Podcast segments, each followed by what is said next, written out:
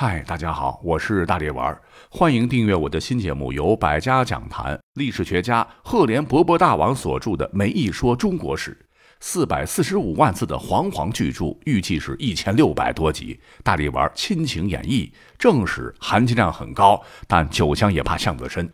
想听的朋友欢迎点击订阅收听。在节目介绍当中有一个点我点我点我，快点我，一点就能进入哦。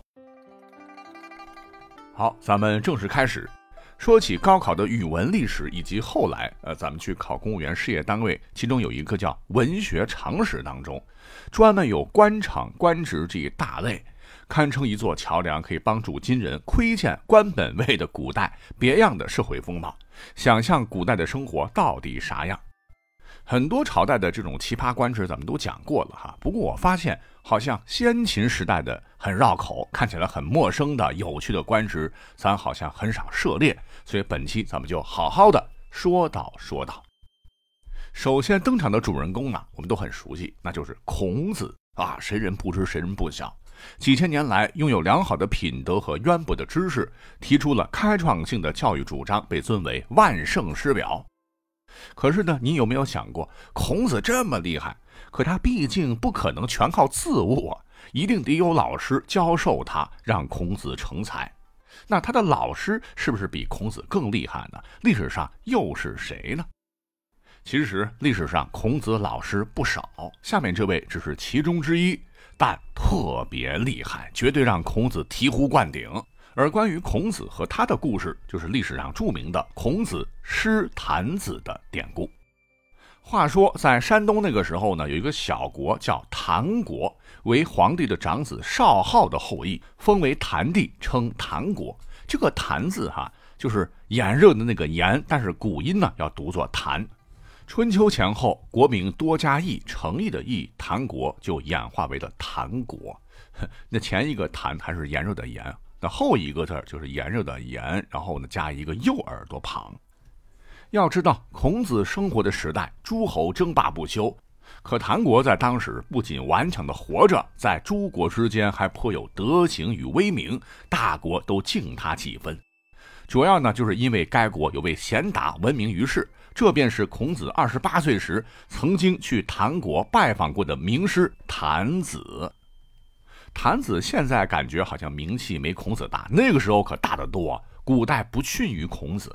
你没看啊？郯子和孔子虽然都有子，可是孔子的这个子是一个尊称了，大概就是先生之意。而人家郯子的子，一个是爵位，一个是官职，那绝对二合一。郯子呢是正儿八经的被周天子分封为子爵的郯国的国君，也算是一方诸侯，在封国中属他最大。孔子虽说也是没落贵族出身，但时任鲁国小官，跟人家比，这门第职务还是低很多。虽说这个郯子啊是国君子爵，可是非绣花枕头，博学多才，著书等身。郯子曾向孔子介绍了非常有趣的三皇五帝时期的官职名称，啊，别说是我们了，当年听的孔子都是一愣一愣的。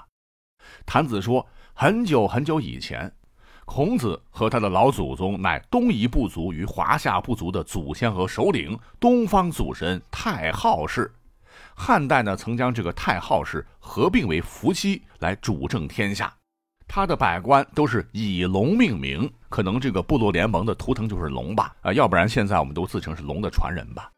说春官为青龙，夏官称之为赤龙，秋官为白龙，冬官为黑龙，中官为黄龙。这听起来是云里雾里的哈，其实这个下官就是主管打仗的，因为夏季农闲时常可出兵，故称下官，相当于国防部长，得叫赤龙。而处决犯人在秋天春生秋杀，主管刑事的，相当于高院院长为秋官，那是叫白龙。冬天农闲时才有人力修建工程，建设部部长就是冬官，叫黑龙。而执掌祭祀、沟通天地的祭祀多在春天，相当于宗教局古代的礼部吧，为春官，被称作青龙。而中官呢，就相当于政府的核心部门了，是政府总理，百官各立其部，称作黄龙。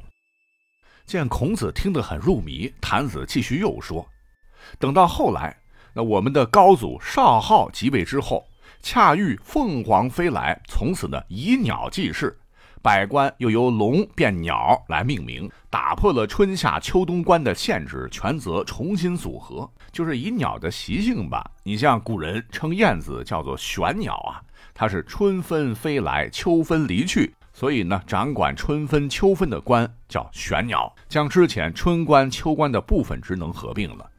同样。伯劳鸟夏至开始鸣叫，冬至停止，掌管夏至、冬至的官就叫伯劳鸟。而古人常说的青鸟啊，叫做歌鹭，就类似鸽子吧。立春开始鸣叫，立夏停止，管立春、立夏的官叫做青鸟。又有丹鸟，即雉，就是吕雉的那个雉啊，野鸡哈，它立秋来，立冬离去，管立秋、立冬的官就是丹鸟，或者叫它野鸡。等到了再后来，统一炎帝、击败蚩尤的皇帝执政时期呢，是以云来气，就是云朵的云，官职以云为名。春官称青云，夏官为红云，秋官为白云，冬日为黑云，中官则为黄云。坛子那讲的是巴拉巴拉唾沫横飞，孔子听得眼睛睁得溜圆啊，聚精会神。坛子喝了口茶啊，继续讲，呃，可是呢。从颛顼之后，因为无法记录远古时代的事情，就从近古时代开始记录。作为管理百姓的官职，就只能以百姓的事情来命名，而不像从前那样以龙、云、鸟来命名了。听到这儿，孔子拍案而起，太精彩了，比听郭德纲相声过瘾。对谭子那是佩服的五体投地，在场的其他人也惊叹谭子学识渊博。孔子立马拜谭子为师，是见于谭子而学之。谭子也是倾其所有，全部奉告。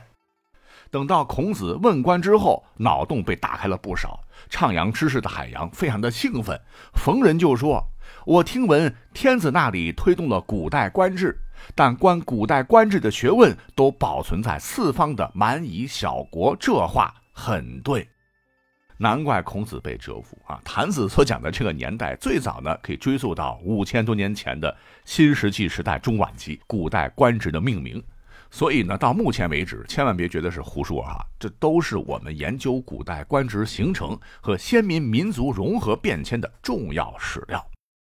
再多说一嘴啊，谭子历史上还做过一件事儿，那是流传千古了，弟子孔子都做不到，只能举双手大赞谭子老师仁孝。因为谭子曾经父母年老，俱患双眼，私食鹿乳。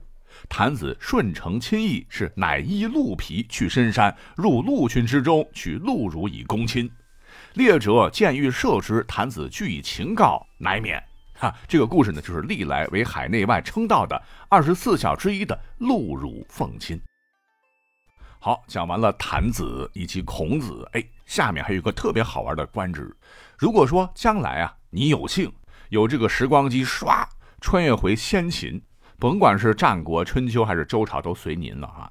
千万别学那个连续剧《寻秦记》里的项少龙，随意使用我们现代的词汇，否则很可能会招致天大误会。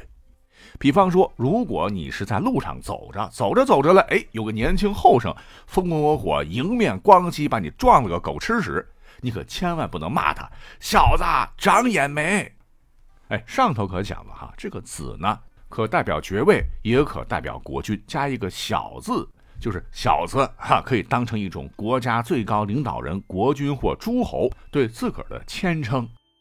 比方说，当年春秋五霸之首的齐桓公曾尊王攘夷，北击山戎，南伐楚国，成为中原第一个盟主，举行了声势浩大的会盟，史称蔡丘会盟。宋、鲁、郑、许、陈、曹等国的君主啊。在那个场合都得自称小子，以胜谦卑。再加上那个时候汉字少，一词可以多用。小子呢，在周朝又是一个执掌祭祀的官职，周王都自称是天之子，上天是他爹，那代天行事，他对小子也得礼敬三分。可见小子真不是一般老百姓能承受得了的那种高贵尊号。所以呢，我们现代人穿越回去骂一个平头老百姓叫小子，长眼没？听到者的感觉，就相当于你对他说：“国君大王，您长眼了没？”或者“大人，您没长眼吗？”是前恭后骂，先把他八辈儿平民捧那么高，哎呦，大骂一顿。这是感觉不是神经错乱吗？搞不好啊，他会认为你可能是戎狄派来的细作，亦或者呢，把你告官，说你僭越，胆敢使用天子才可以使用的类似陛下、圣上等大不敬的词，你可能直接被砍头。而如果在先秦时，你要准确表达今天小子长眼没这样的意思，可以呢，在小字中间加个儿，叫小儿子，就可以表示轻蔑的称呼，跟庶字差不多。据考证呢。是历史到了隋唐五代时，小子的意象才有了今天轻蔑的这种意思表达。再来，咱们抛砖引玉哈。如今呢，我们用来夸赞别人，呃，或者说某一人做了一般人想不到的事情，咱们要表示一种惊讶佩服，我们都会夸赞对方一句“牛人”。但是您知道吗？在先秦，牛人可是实打实的国家公务员的编制。说起这个牛，哞。古代啊，农业经济落后，牛呢是极其重要的生产劳动工具，对老百姓的生活关系很大，使得牛在百姓心中极其神圣。你像是黄河流域，我们的先祖之一的炎帝部落崇拜的图腾就是牛，还传说炎帝是人身牛首，长于江水。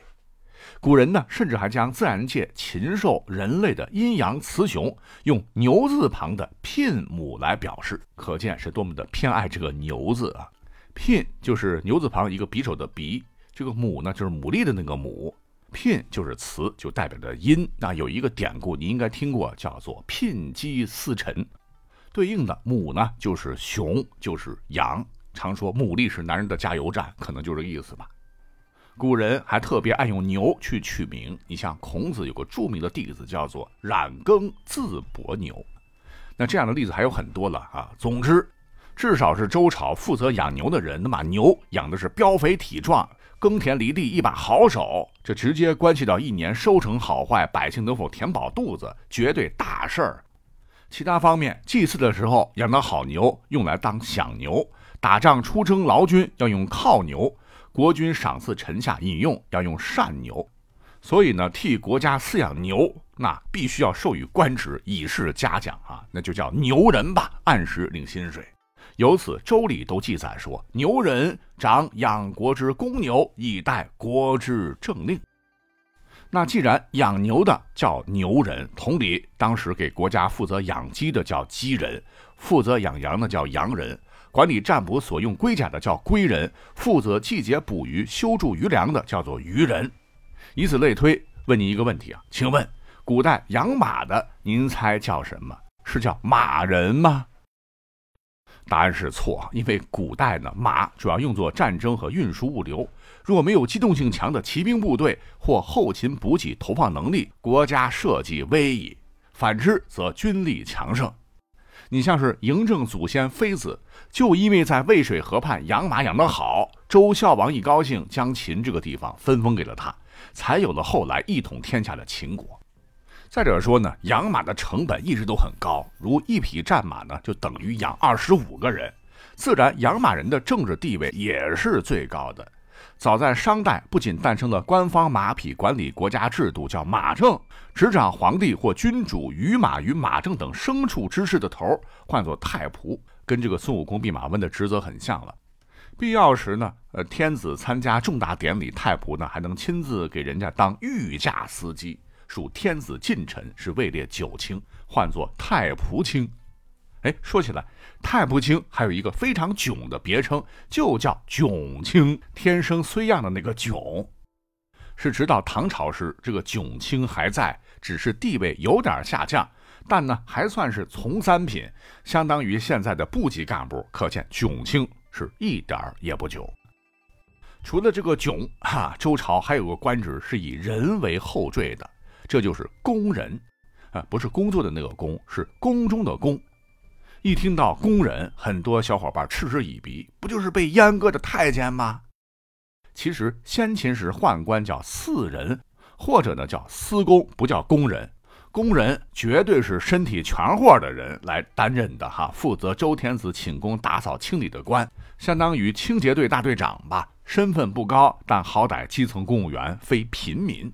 所以请务必分清何为工人，何为私工，以免穿越过去哈，你干错职业，直接小丁丁咔嚓了。最后，我们再来个猛的压轴，哎，这是先秦传下来的一个官名，叫做专操，操练的操，主要是国军大阅军展示军威浩荡时负责操练军队专设的，相当于阅兵总指挥。但认真讲哈，读到的时候查查字典，千万不可念作操啊，那就真完了。